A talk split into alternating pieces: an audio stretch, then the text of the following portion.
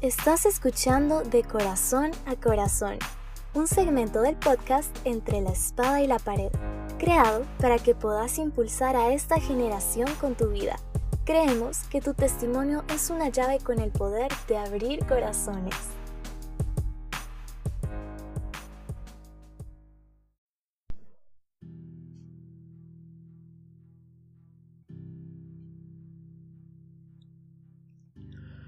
Hola a todos, soy Jorge Amador, aunque mis amigos me dicen Chubaca.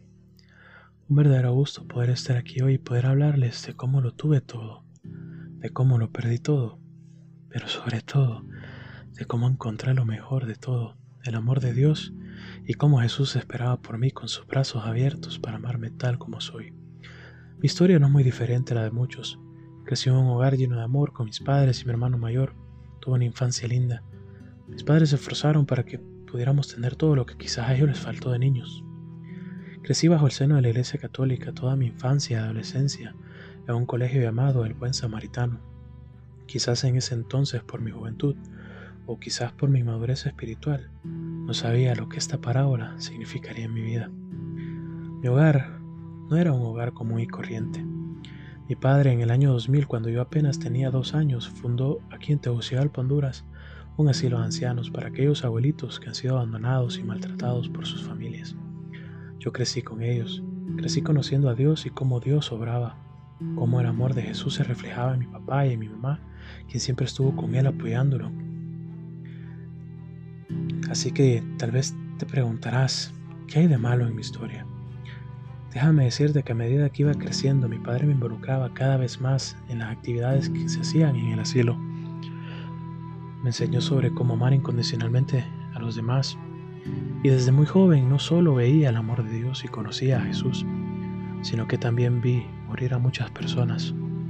Ver el sufrimiento de los demás y la impotencia de no poder hacer nada son cosas que te marcan. Quienes me conocen dicen que soy puro amor y es cierto.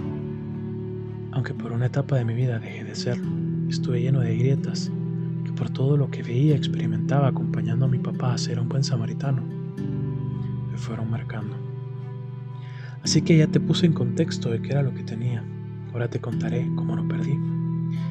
Cuando tenía 15 años, todas esas grietas y esas fragmentaciones que te conté que venía arrastrando fueron muchas, y con algunos golpes me rompí en muchos pedazos. Y sí, quizá te suene tonto, pero todo eso empezó cuando me rompieron el corazón. Me enamoré de alguien que no me correspondió y pues eso me llevó a sentirme muy triste. Era la primera vez que me enamoraba y que me pasaba algo así. Pero esa solo fue la X que marcaba el punto de impacto de los golpes que vendrían después. Esa X era mi corazón. Es 20 de junio del 2014, como las 11.00 pm. Suena mi celular y contesta mi hermano mayor y me dice, loco, levántate, se murió mi tío. ¡Pum! Primer golpe. Salgo de mi cuarto y veo a aquel hombre que admiraba, que era mi superhéroe, llorando como un niño. Nunca había visto llorar hacia mi padre. Mi tío Sobin era una persona admirable, llena de amor, lo amaba mucho. Su casa era mi segundo hogar. Y sí, te he dicho antes que había visto morir gente, pero nada se compara con llegar a la casa de tu tío y verlo muerto en el sofá. Ver a mi tía y mis primas llorar sin consuelo yo solo era un chico de 15 años sin entender mucho de lo que pasaba. No sabía qué hacer ni qué sentir más allá del dolor y la tristeza. Al mes siguiente fallece un primo. Segundo golpe. Y empieza a posarse una nube de muerte y de dolor en mí y en mi familia. Estamos en agosto. Es, mi, el día de mi cumpleaños. Este día cumplo 16 y lo celebré de una manera diferente.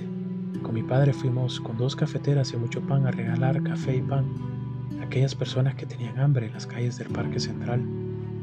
Una de las tantas cosas que hacíamos con mi padre, siendo buenos samaritanos. Pero también fue el día en que la madre de mis hermanas mayores falleció luego de meses batallar con el cáncer. Yo veía cómo mi padre se apagaba y cómo eso también me apagaba a mí. Este es el tercer golpe. Tres strikes y a las bancas preguntaba cómo era posible que me pasaran tantas cosas malas en tan poco tiempo. Pero esto no es todo. Más adelante, en un chequeo médico de rutina, descubren que mi padre tiene cáncer que había empezado en el riñón y que se había extendido a los pulmones. Ver a mi padre negar y hacer una especie de berrinche es algo que nunca voy a olvidar. ¡Pum! Ese fue el cuarto golpe. Y ahí empecé a sufrir de ansiedad, empecé a sufrir de depresión, empecé a sufrir de insomnio. Mi padre ocupaba un tratamiento que era demasiado costoso y no teníamos los recursos, pero gracias a Dios, con la ayuda de familiares y amigos, lo logramos conseguir. Y ya pasa el tiempo, mi padre empieza el tratamiento, se tiene que trasladar a la ciudad de San Pedro Sula.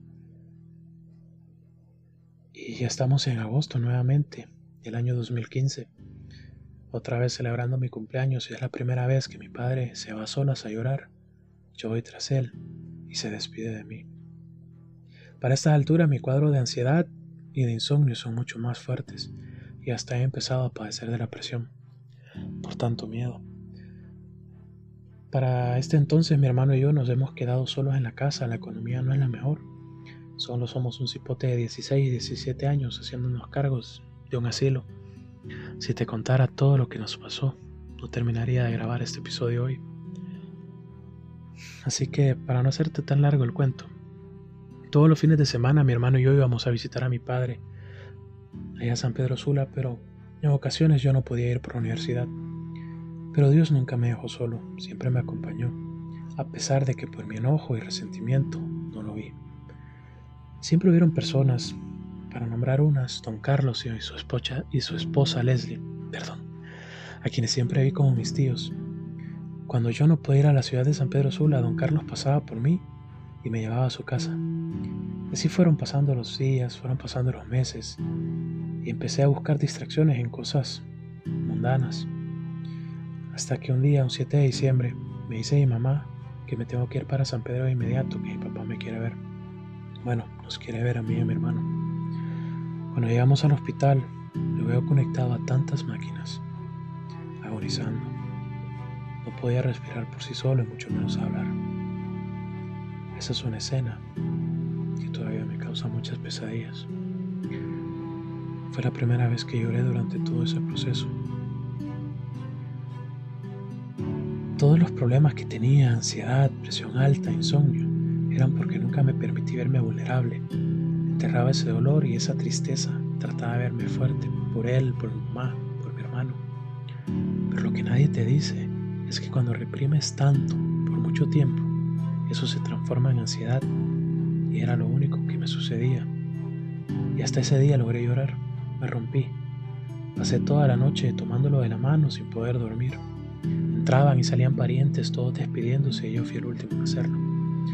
Llega la mañana del 8 de diciembre y me dice mi sobrino, vamos a buscar comida para todos. No hemos salido ni del parqueo cuando llama mi hermana mayor y me dice, ha muerto. Este fue el quinto golpe, el knockout técnico en mi vida. Silencio total. El tiempo se detuvo por un instante que sabía a eternidad. Me rompí en miles de pedazos y ese día mi resentimiento y odio hacia Dios creció. Me olvidé de Él, me enfrasqué en mi dolor.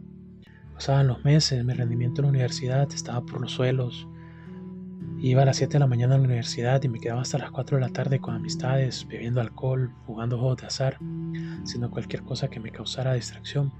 Y así pasaban los meses. Me mantenía fuera de casa, la relación con mi hermano no era la mejor, la economía había bajado. Y ahí empecé a buscar más distracciones. Hundido en mi depresión, empecé a ser esclavo de la masturbación y la pornografía. Hacía de todo con tal de no estar en casa, hacía de todo con tal de estar distraído pasaba el tiempo y para el 2017 el personaje que te conté antes, don Carlos, me invitó a, a la iglesia. Yo en ese entonces todavía no quería conocer nada de Dios. Me invitó a SEAT y fui, no porque tuviese un corazón dispuesto, sino porque me daba pena decirle que no a él. A las semanas de haber ido a SEAT, una tía nos llama y nos dice que nos vayamos a República Dominicana un par de días me ayudó un poco a superar mi depresión, pero cuando regresé, la vida no es color de rosas todavía. Al poco tiempo de haber regresado, don Carlos, este personaje del que te he hablado, quien era un pilar en mi vida porque se volvió casi como un segundo padre, fallece. Sexto golpe. Quiero saber nada de Dios. Todavía no. Sigo enojado, sigo resentido. Y así pasa el tiempo, el mismo año, consigo trabajo, me vuelvo barista y empieza a ver la luz al final del túnel y no porque estoy muerto, sino porque ya estoy dejando un poco atrás mi depresión y he empezado a abrazar mi luto. Ya no pasan por mi mente pensamientos suicidas. Y poco a poco voy creciendo en esta profesión del barismo y voy conociendo personas que traen luz a mi vida. Pasa el tiempo y estamos en el año 2009. 2019, perdón. Y conozco a dos jóvenes, Ariel Zúñiga y Gustavo Bonilla, quienes empezaron a hablar poco a poco de Dios y se fueron haciendo mis amigos. Hasta que un día Gustavo me preguntó por mi relación con Dios y me invitó a una reunión de su célula. Y ese día conocí quién realmente era Dios. Sentí el abrazo de Jesús y me dejé amar. Al día siguiente Gustavo me invitó a su iglesia y para mi sorpresa era SEAT, ese lugar donde en el 2017 Dios quiso regresarme a sus brazos y no lo dejé. Esta es mi historia. Ahora trato de ser feliz. Trato de honrar la memoria de mi padre, viviendo como Jesús me enseñó y siendo ese buen samaritano. Así es como lo perdí todo y así es como lo encontré todo. Y para retirarme solo quiero decirte que tu pasado no te define, que tus errores no te definen, todo eso solo te prepara para el propósito que tiene Dios en tu vida. Y aunque tal vez hoy no lo veas y te sientas la oveja negra de la familia, déjame decirte que yo por un tiempo lo fui. pero también fui esa oveja por la cual Dios dejó las otras 99 y fue mi búsqueda. Dios te ama. Actualmente sigo siendo barista. Me he cambiado de universidad y de carrera tratando de levantar mi índice, tratando de reconstruir lo que destruí. Y aunque pienses que tal vez mi pregunta nunca fue a Jesús, déjame decirte que Él siempre es la respuesta. Y en los últimos meses siempre ha sido mi respuesta. Dios te bendiga.